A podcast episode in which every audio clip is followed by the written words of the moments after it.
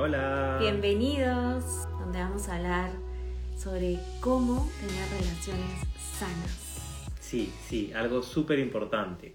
Vamos a contarles por qué hablamos tanto de relaciones, ¿no? Somos profes de yoga y meditación, pero hablamos un montón sobre cómo mejorar tus relaciones, herramientas para hacerlo, qué pasa cuando no nos comunicamos, y nos pusimos a pensar y dijimos, tal vez la gente no sabe la importancia de las relaciones y la relación que tiene este tema con el yoga y la meditación. Así que por eso este live. Hola Caro, hola Jacqueline, hola Kate. Qué lindo verlas por acá. Desde hace ya un buen tiempo, probablemente más de un año, las personas que nos conocen, que nos siguen en nuestra cuenta, en nuestro curso, se han dado cuenta de que hacemos mucho énfasis a las relaciones, a cómo nos comunicamos con los demás, con nosotros y todo eso, como dice Nico, envuelto en la filosofía, en el mundo del yoga eh, y utilizamos por supuesto otras fuentes para crear un contenido único y que nos cambió la vida a nosotros. Entonces, un poco la intención de estos cursos y de este live es compartirles este, este secreto, porque no tiene sentido de que sea un secreto. Queremos que más gente sepa cómo llevar una vida plena, construyendo relaciones poderosas y sanas. Así es, así es. Y este principio no solamente está en el yoga, sino que está en diferentes religiones y en diferentes corrientes, pero creo yo que nunca ha sido explicado de forma tan explícita, como tan sencilla y evidente, para que uno pueda decir, ok, esta es la herramienta, ok, así se aplica, esos son los pasos, ¿no? Así que vamos a hablar hoy día de unos conceptos valiosos, pero sobre todo una herramienta poderosísima que es muy sencilla, muy fácil de aplicar y que desde el momento en que lo aplicas puedes notar un cambio efectivo y para siempre. Así es, así es, así es. Entonces, les contamos un poquito los temas que hemos pensado para Hola Andrea.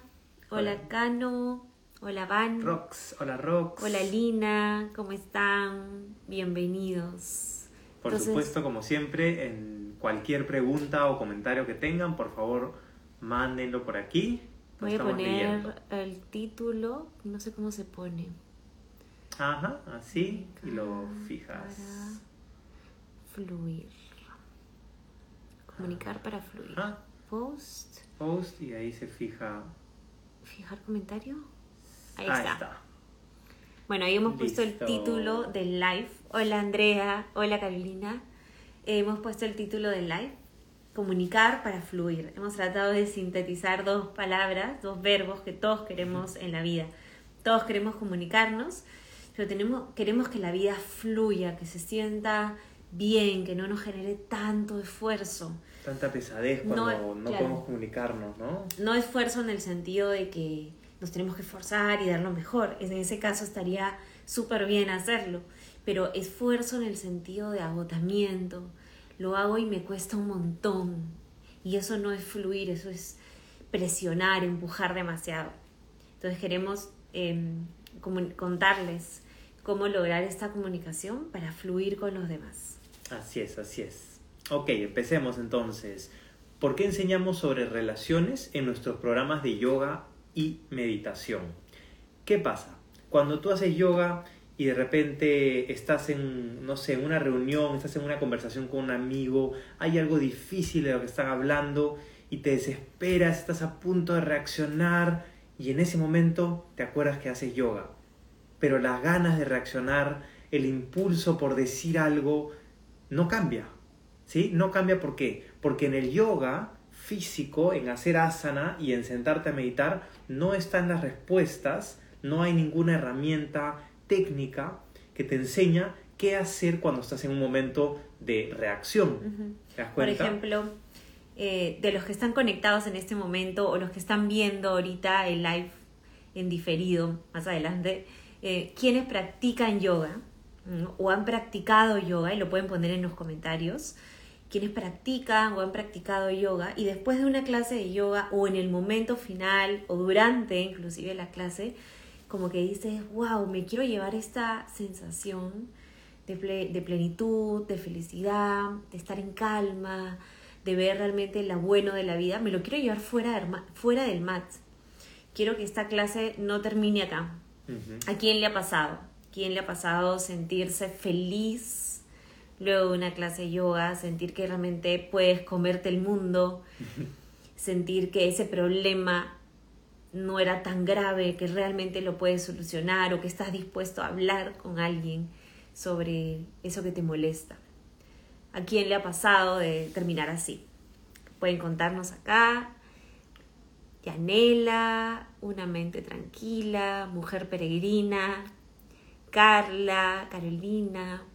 Cuéntenos, ¿practican yoga? Primero pueden poner sí o no, pero sobre todo si han practicado o han sentido esa felicidad.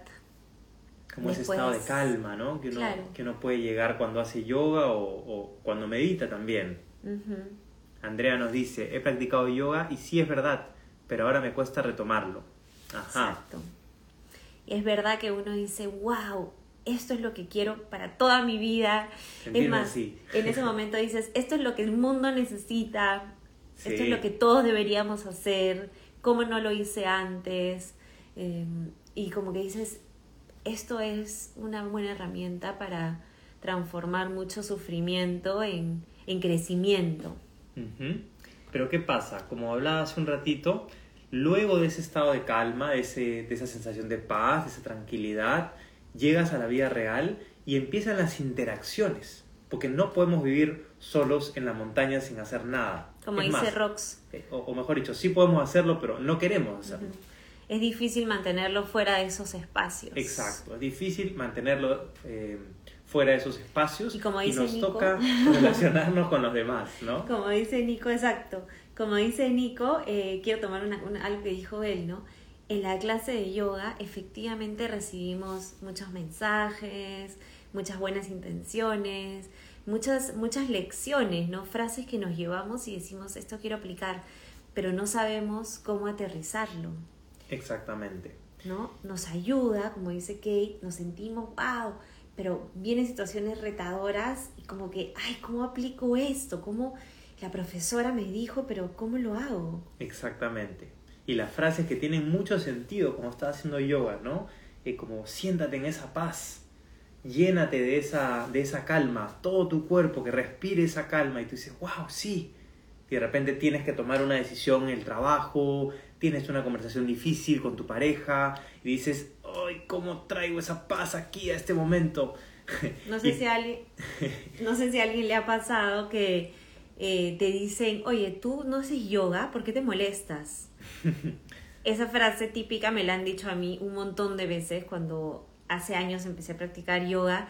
Y sí, salía de mi clase contenta, me iba con mi mat, mi familia me miraba, wow, qué determinada, regresaba contenta de mi clase. Y como que empezaban a haber situaciones nuevamente retadoras y me quedaba callada, me quedaba callada porque decía, no, paz, paz, paz. Y llegaba un momento en cualquier situación que explotaba, y explotaba mal, y explotaba feo, o decía algo hiriente, o respondía mal, y tenía una contradicción muy fuerte, y, y peor en esa situación donde ya me sentía yo en una contradicción, me decían, ay, pero tú no practicas yoga, ¿por qué te molestas? Y me daba más rabia porque decía, efectivamente, si yo practico yoga, ¿por qué respondo así? ¿Por qué sigo este patrón? ¿Por qué no cambia algo en mi vida realmente como que me ayude a transformar? Y eso nos genera un ciclo abierto de no entender cómo se conecta la sensación de paz que puedes crear en el yoga con el resto de los espacios de tu vida.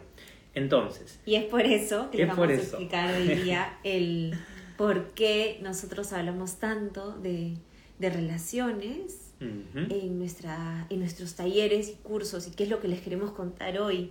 ¿no? Les queremos dar una herramienta, les queremos dar un poco más de esta información. Entonces, las relaciones están todo el tiempo sucediendo. Si te das cuenta en tu vida, desde el momento en que te despiertas y empiezas a negociar en tu mente, ¿me levanto ahorita o duermo un poco más? ¿Qué tengo que hacer hoy día? Ah, esto, ¡ay, qué aburrido! Voy a estar cansado o wow, me encanta lo que tengo hoy día, me voy de viaje, qué emoción, me despierto. Eso ya es una relación. Luego te paras y dices, ya, ¿voy a entrenar o no entreno hoy día? ¿Lo muevo para más tarde o hago esto? ¿Como esto o como lo otro? Eso también es relación con tu cuerpo. Y luego, por supuesto, conectas a tu compu, empiezan los correos, cómo respondo este correo, qué quiso decir esta persona, tengo una llamada, viene alguien a mi casa, todo es relaciones. ¿Cómo hacemos para aterrizar esta calma en nuestras relaciones? Inclusive todo lo que pasó, cómo miraste el día y dijiste, ah, no hice nada, no hice las cosas que me había propuesto en mi lista, me llené de excusas, todo eso es una relación, es una relación con lo que sucede, con lo que está pasando en tu vida, con el impacto que tienes en los demás. Entonces, donde pones tu atención, eso crece, ¿sí? Eso es algo que en lo que siempre estamos basados a la hora de, de enseñar. Donde tú pones tu atención, eso crece. Y en nuestra mente tenemos diferentes formas de ver las cosas. Podemos, como decía Denise, ver nuestro día como, uy, no hice nada. Y eso significaría poner tu atención en lo que te faltó o en lo que está mal, ¿sí? las razones por las que no te puedes sentir feliz ahora. O también puedes poner tu atención en decir, a pesar de que no cumplí mi lista, sí logré tal y tal y tal cosa y con eso puedo estar satisfecho. ¿Te das cuenta? Entonces, en lo que tú decidas poner tu atención, ya sea la intención o el resultado, que son dos cosas muy diferentes, eso va a crecer. Tú siempre tienes una buena intención, a veces el descansar la intención es no voy a responder este mail porque no quiero malograr ese negocio, porque no quiero hacerle daño a mi amigo, entonces mejor no respondo y lo demoro, y lo demoro, y lo demoro, y la intención es buena, es no hacer daño, pero el resultado es malo, porque ahí la otra persona empieza a pensar, pero ¿por qué no me responde? ¿Pero por qué se demora? Eh, ¿Te das cuenta? Así que vamos a darles un primer concepto muy importante que se relaciona a las relaciones, pero desde el punto de vista de qué hay detrás en la filosofía de yoga que practicamos en el mat. Y es el concepto de seriedad. Y es muy fácil caer en él porque mientras crecemos sentimos que la vida va en serio. Y es una cualidad, es un valor que hemos admirado muchísimo. Sentimos que llevar la vida en serio es un sinónimo de que estamos haciendo las cosas bien. Así es. Y si bien es cierto, no vamos a, hablar de la seriedad como, ok, sí, es importante, vamos a poner esfuerzo, si coincidimos que es algo serio lo que estamos haciendo juntos, como tener una relación o un proyecto, nos vamos a asegurar de que los dos le estamos poniendo tiempo, recursos, de que nos estamos tomando las cosas en serio. Efectivamente, ese en serio está en otro campo. De lo que estamos hablando hoy es la seriedad que está relacionada a hacer algo, porque si no lo hago, algo malo va a pasar. Cuando somos niños, no tenemos este concepto de seriedad en, nuestro registro. Hacemos las cosas por diversión, por convicción, por, por crear. Conforme vamos creciendo, el entorno nos enseña de que tenemos que tener cuidado, de que si hacemos esto, algo malo puede pasar. Y que si no lo hacemos, algo malo nos va a pasar. Entonces, el concepto de seriedad empieza a tomar una, una participación muy importante. Porque digo, esto es importante porque si no lo hago, algo malo va a pasar. Ir al colegio es importante porque si no lo hago, me van a pasar ciertas consecuencias. Eh, en la universidad se vuelve algo importante por las consecuencias de tener una carrera o no. Trabajar, entonces todo en mi vida empieza a tener importancia, pero no como cuando eras niño que realmente lo querías hacer, sino porque eres consciente de que si no lo haces, te va a pasar algo malo. Entonces vives inconscientemente en un estado de amenaza o alerta donde tu libre albedrío se queda un poco relegado por la penalidad de, de, cometer un delito.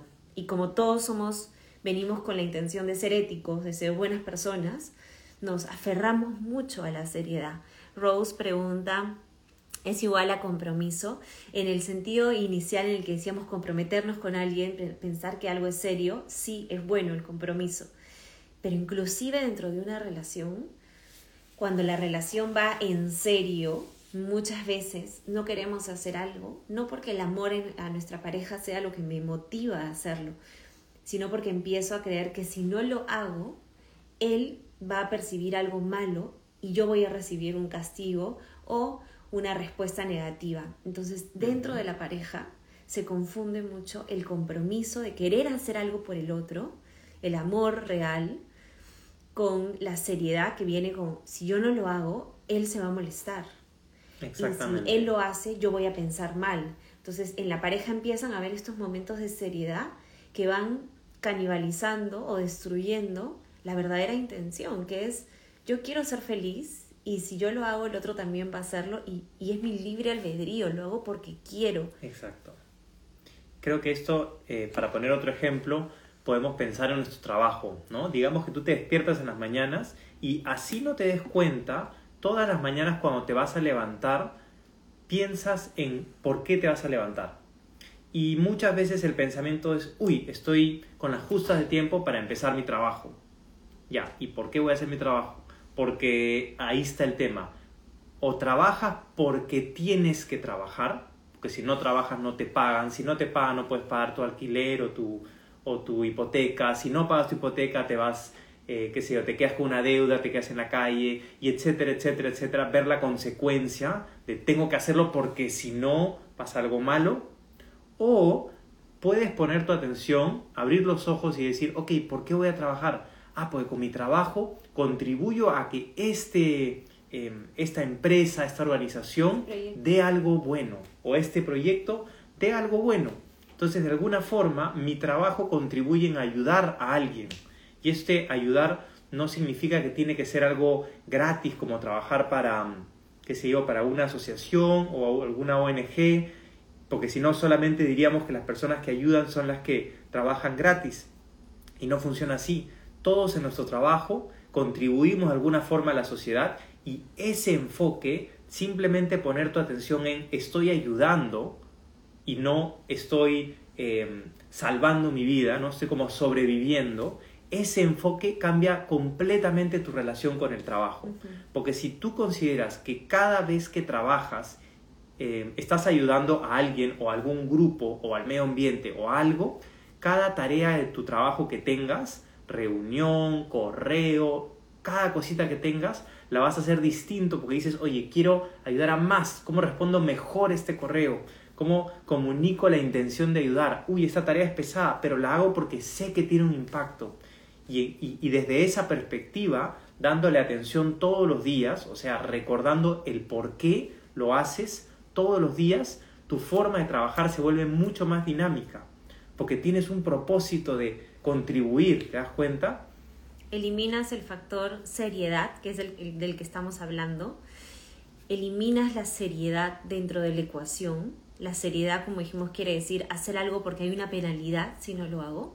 Mientras más grande la penalidad, más serio se pone el tema, menos libertad, menos albedrío, menos realmente querer hacerlo tengo y eliminas ese factor seriedad y empiezas a alimentar eso que, que realmente te motiva a dar. Y como preguntaba María Lau, definitivamente eso alimenta a que veas tu propósito en cada cosa que haces y no al revés. No pienses que solamente eso es mi propósito porque cuando hago eso me siento feliz, sino que encuentres la manera de crear lo que puedes dar, con lo que puedes contribuir en tu trabajo, en tu relación, en tu casa, en tus proyectos, porque eliminas el factor seriedad. No vamos a negar que si no trabajamos eh, nos pueden pasar cosas malas o porque nos quedamos sin dinero, no podemos pagar, como dicen, y nos quedamos de deudas. Efectivamente, todo en la vida tiene consecuencias, no, no estamos yendo a, a quitar eso. Pero si tú te enfocas en las consecuencias y esa es tu motivación, lo estás haciendo para evitar un castigo.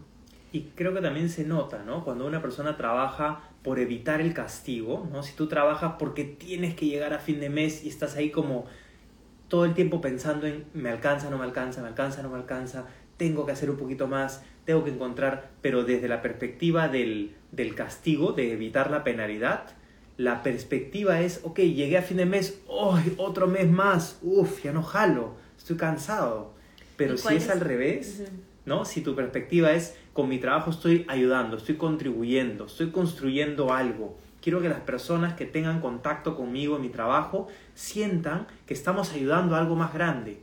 Entonces empieza un nuevo mes y dices, vamos, vamos a hacer algo más grande, vamos a llegar a más personas. y por lo tanto la remuneración, el retorno, el ingreso que vas a tener va a ser mayor definitivamente. Piensa en algo que hayas hecho en los últimos días o hoy día que no lo hayas hecho porque realmente querías, sino porque te enfocaste en lo que podía pasar mal si es que no lo hacías. Podrías haberlo hecho de la misma manera, pero piensa si lo hiciste para evitar una, una penalidad o si lo hiciste porque realmente sabías que querías o sabías que al hacerlo contribuías a algo mayor. Y para cerrar ese tema me gustaría conectarlo con causa-efecto. Eh, Rose nos dice, también sientes que te realizas totalmente, totalmente, porque sabes que estás haciendo un impacto, ¿no? Eh, ¿Cómo conectamos esto con causa-efecto? Cuando tú trabajas o, haces cualquier cosa, ¿no? Como incluso tu relación, y actúas teniendo cuidado y siendo serio, ¿no? Actúo así para que no me pase algo malo, te vuelves efecto de eso. Es decir, si en mi relación yo no me comunico porque digo, uy, va a pensar que estoy así, va a pensar que lo que sea, entonces tengo miedo, entonces me vuelvo un efecto porque cada vez que algo pase, yo reacciono de cierta forma. Pero si es que yo decido que quiero comunicarme, que quiero mejorar la relación, que quiero mejorar en mi trabajo y decido eh, crear un mayor impacto, entonces yo me vuelvo causa porque yo soy el que estoy impactando positivamente en mi entorno, ya sea trabajo, relaciones, etcétera. Así que les dejo esa pregunta, ¿no? Como decía Nico, ¿eres efecto de algo? ¿Has hecho hoy día algo por una, por, porque sientes que si no lo hacías algo malo iba a pasar? ¿O, ¿O realmente por tu libre albedrío, porque sabías que con eso contribuías, porque querías cumplir, porque querías dar, ¿no? Y lo mismo en relación al dinero.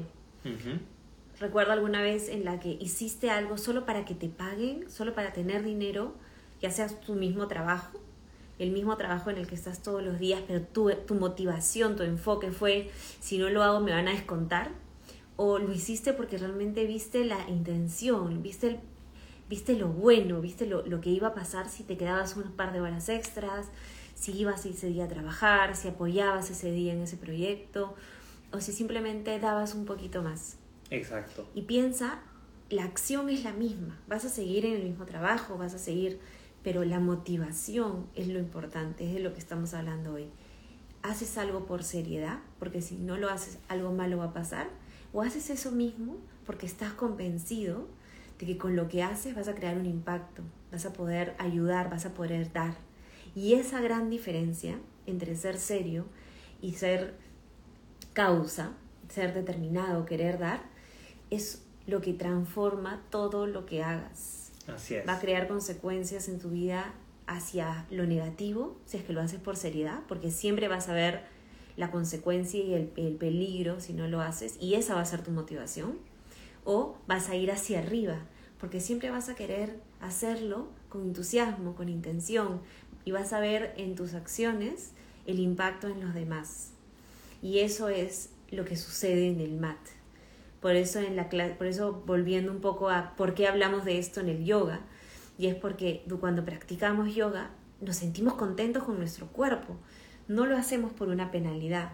Muchas veces empezamos eh, a practicar yoga porque nos recomiendan, porque nos sentimos mal, pero cuando practicamos, ¿qué es lo que realmente sentimos? Sentimos, wow, esto es lo que quiero, entonces, es lo mismo, sales con esa idea de esto es lo que quiero, no lo hago por penalidad, pero en el camino, como no sabes este concepto, no lo has entendido, lo has sentido, pero no lo, no lo has aterrizado, no lo has hecho tuyo, te empiezan a pasar situaciones en las que te confundes y empiezas a caer nuevamente en el concepto de seriedad.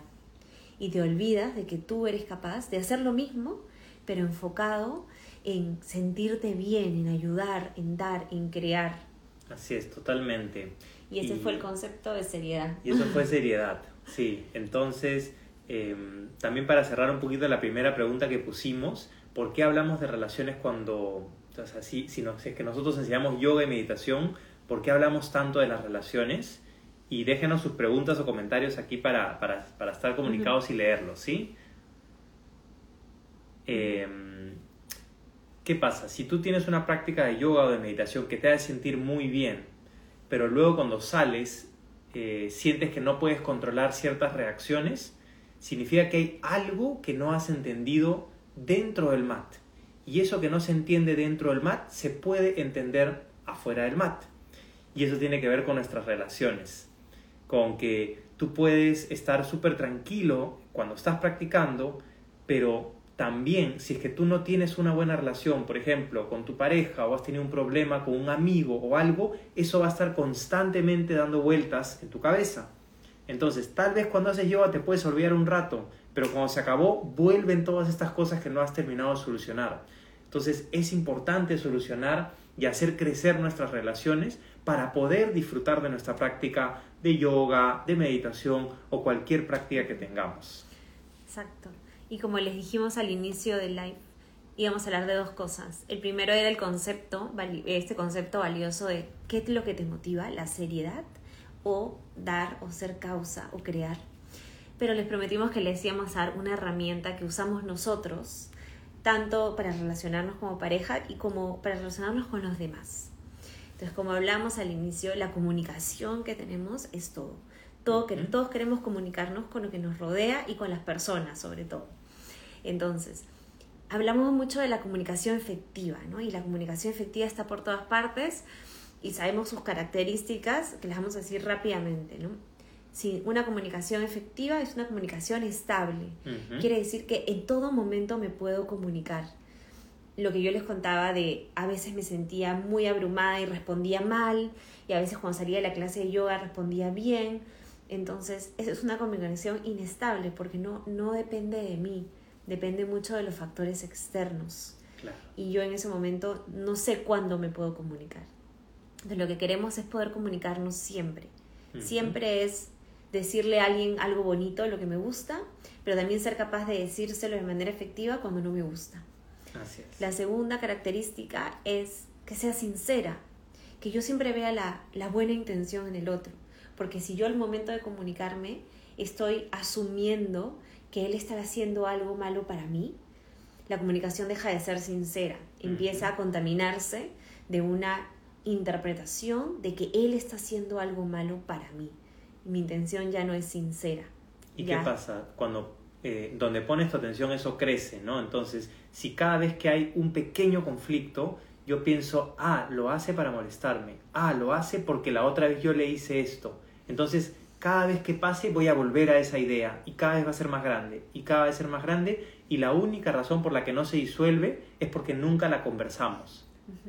Y la tercera característica es que la comunicación siempre tiene que ser para expandir al otro. Así yo le quiera decir una, entre comillas, crítica constructiva, eh, no voy a entrar en detalles, pero digamos que le quiero decir algo que quiero que haga mejor mi comunicación tiene que ser para ayudarlo a él a expandirse y que él realmente lo vea. Si mis palabras y mi forma de comunicar buscan minimizarlo y hacerle sentir realmente inferior, la comunicación no es efectiva. Y esas tres características se pierden muchísimo, como dice Nico, y se vuelven cada vez más común no tener estabilidad, porque hay momentos en los que no nos podemos comunicar se vuelven eh, no sinceras, porque todo el tiempo estoy pensando que hay algo malo, y se vuelven todo lo contrario expansivos, porque mi comunicación busca resaltar lo que hacen mal los demás.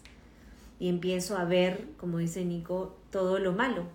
Y todo lo malo empieza a rodearme y pienso que estoy realmente en un mundo malo y negativo donde la gente hace daño, donde no puedo crear y esto acá contamina cualquier forma de comunicación. Entonces, lo bueno es que todo se puede aprender y todo se puede mejorar. Si es que nos hemos acostumbrado a mirar el problema de otras personas, sobre todo con algunas personas específicas que están más en nuestra vida y que siempre que hablamos pensamos, ay, pero seguro lo dice para molestarme. Nos hemos acostumbrado a eso, como lo hacemos una y otra vez cada vez que hablamos, nos hemos vuelto buenos en eso. Entonces tenemos que hacer lo contrario, que es practicar con esta herramienta que le vamos a enseñar cómo ver lo bueno en el otro y resaltar su intención a pesar de sus resultados. Exacto. Antes de seguir, hay una pregunta acá. Rose dice, ¿puedes repetir las tres características? Sí. Eh, la primera característica es la comunicación efectiva tiene que ser estable. Tengo que poder comunicarme en cualquier circunstancia. De igual manera en lo que me gusta, que es muy fácil, porque las cosas que me gustan simplemente las puedo decir, pero tiene que ser igual de efectiva en las cosas que no me gustan y que son retadoras y difíciles de decir. Para que la comunicación sea efectiva, la segunda característica es que tiene que, ser, tiene que haber sinceridad. Yo no me puedo comunicar con alguien de manera efectiva si ya estoy pensando que esa persona tiene una mala intención. Mis palabras no van a ser las mismas y mi forma de decirlo no va a ser lo mismo si yo asumo de que esa persona ha hecho algo malo contra mí. Y la tercera tiene que ser expansiva. Las palabras y la forma en la que lo diga tienen que buscar que el otro realmente pueda brillar si efectivamente está en un estado muy bajo o está haciendo daño para que por él mismo se vea. Por él mismo vea lo que tiene que corregir y no por obligación, porque si yo busco suprimir a la persona, nuevamente le pongo la seriedad y le digo, si no haces esto, todo esto malo va a pasar. Y en vez de que él lo vea y lo quiera hacer, la persona va, a hacerlo por miedo a un castigo. Buenísimo, María Lao. Dice, me hace mucho sentido verlo desde esa perspectiva, cambia completamente todo. De verdad que sí, cambia completamente la forma en la que ves esa relación, ya sea con tu trabajo, con una persona, con lo que haces, con tu cuerpo, etc. Y aquí la parte más, más la carnecita de lo que le queremos contar.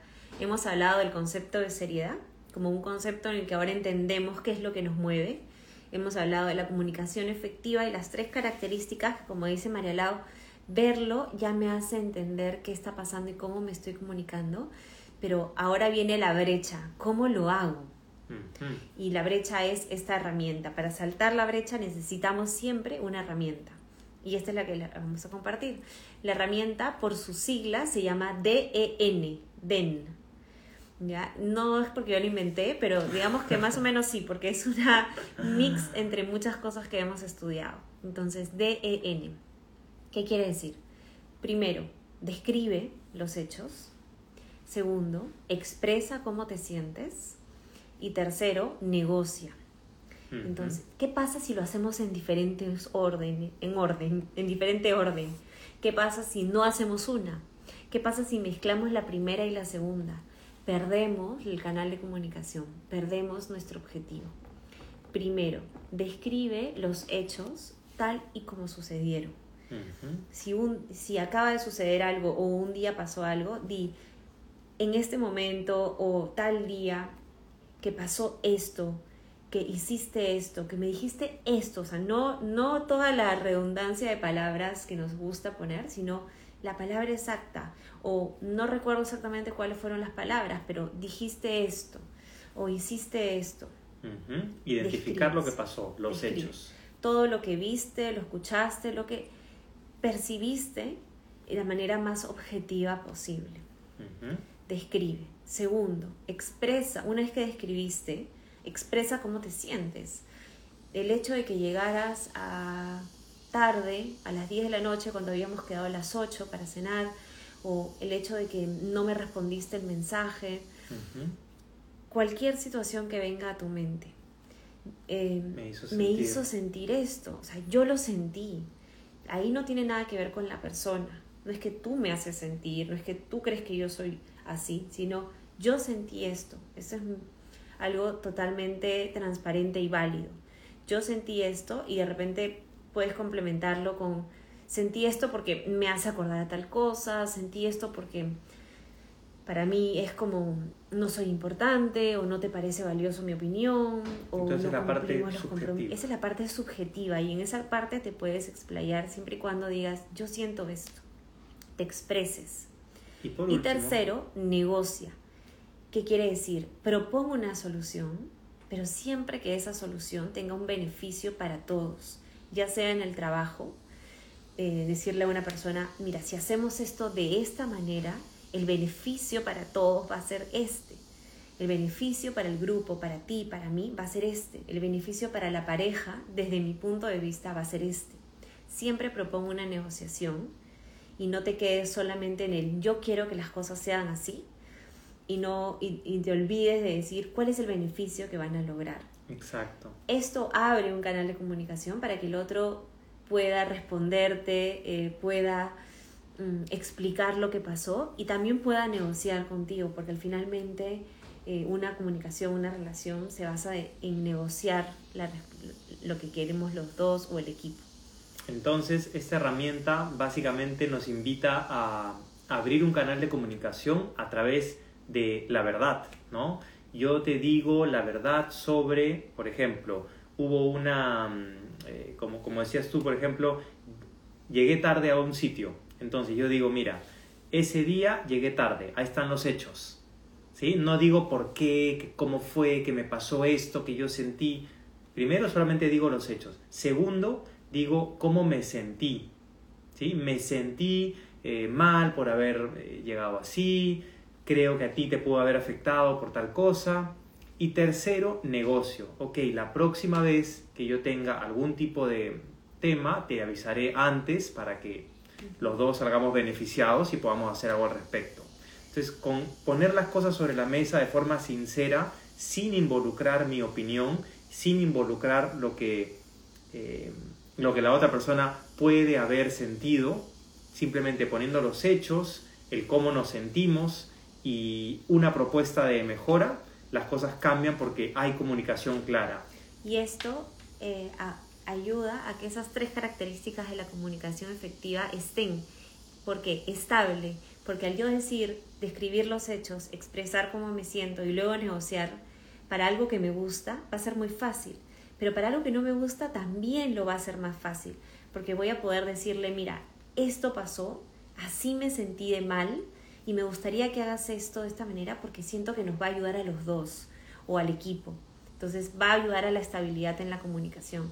Es sincera porque al yo no estar asumiendo algo, que él hizo algo o esa persona hizo algo malo para mí, simplemente le digo, mira, hiciste esto. Eh, dijiste que a las dos me ibas a recoger o a las dos me ibas a mandar el trabajo y me lo mandaste a las cinco yo me sentí así, yo sentí que no era importante para ti, yo me sentí traicionado, pero no estoy diciendo tú me engañaste, no, estoy enfocándome en cómo me siento yo. Y por último, la próxima vez que haya una, un retraso o la próxima vez que no pueda, coméntamelo. ¿Por qué? Porque así yo te puedo ayudar, porque así de repente alguien del equipo puede trabajar contigo, porque así nuestra relación se va a volver cada vez más fuerte, yo te voy a escuchar, de repente no quieres hablar en ese momento y ya lo sé pero no voy a asumir nada malo y eso fomenta la sinceridad. Y por último, de manera expansiva, porque omito de mi comunicación las palabras ofensivas, eh, las críticas, todo lo que quiero que esa persona vea y le digo cómo me sentí yo y cómo desde mi perspectiva, desde mi verdad, valoro también su verdad y valoro también su perspectiva y punto de vista. Exacto. Y esto se asemeja completamente a lo que vivimos en el MAT a todos esos mensajes, volviendo a cómo esto, por qué ahora las relaciones y el yo, porque efectivamente nos pasa en el mat con nosotros mismos, observamos nuestro cuerpo, sentimos, nos permitimos sentir, decimos, wow, me siento así, y finalmente nos expandemos, porque estamos pensando, todo, mira todo lo que puedo crear, todo lo que podría hacer afuera del mat si es que realmente lo aplico pero nuevamente la herramienta es la que nos permite saltar esa brecha de solo quedarnos con la experiencia y poder llevarlo a la acción y así tener relaciones sanas, poderosas con nosotros mismos y empezar a hacerlo con los demás como nos pasó a nosotros, como nos pasa constantemente en nuestra relación.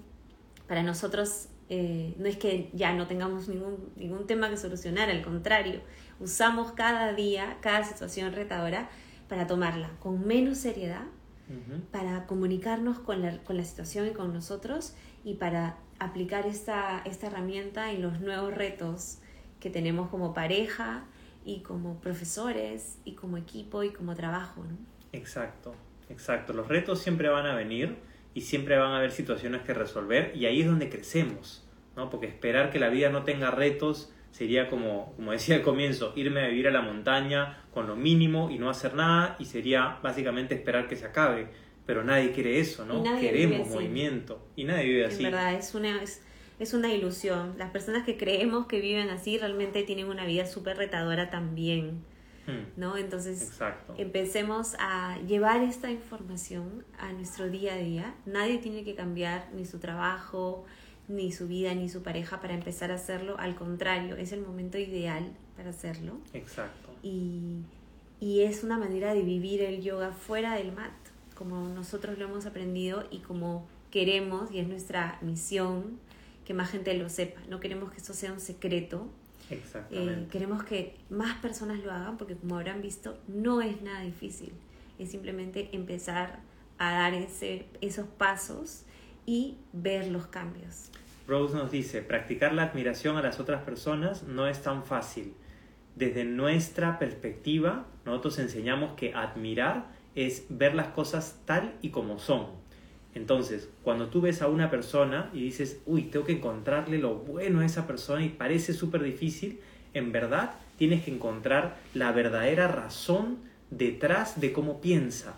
Si esta persona me dice algo que me ofende, no es que la persona es mala y punto, sino voy a admirar, ok, qué cosa, eh, por qué razón está actuando así, qué es lo que la motiva, está tratando de defenderse de algo, está protegiéndose, cuál es el impacto que esa persona quiere crear sin pensar cómo a mí me ha afectado. Entonces, cuando tú admiras y puedes ver las razones detrás de las personas, en ese momento entiendes cómo funciona y, y tú puedes estar mucho más en calma. Me siento súper identificada con lo que dice Rose.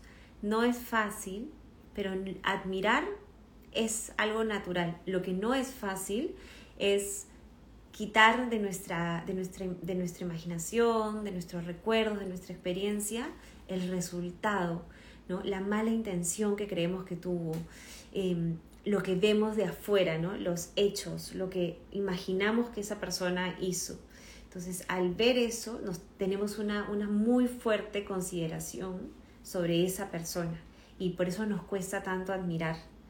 Pero admirar es lo más natural que puedes hacer. Lo que es difícil y lo que necesita de repente trabajo constante y herramientas, y efectivamente eso es lo que hacemos en el curso, es romper esas, esos patrones, esos estímulos automáticos, esas conductas que no nos permiten admirar, que están Exacto. muy reforzadas por años en nuestra vida y que es un poco con lo que hemos crecido.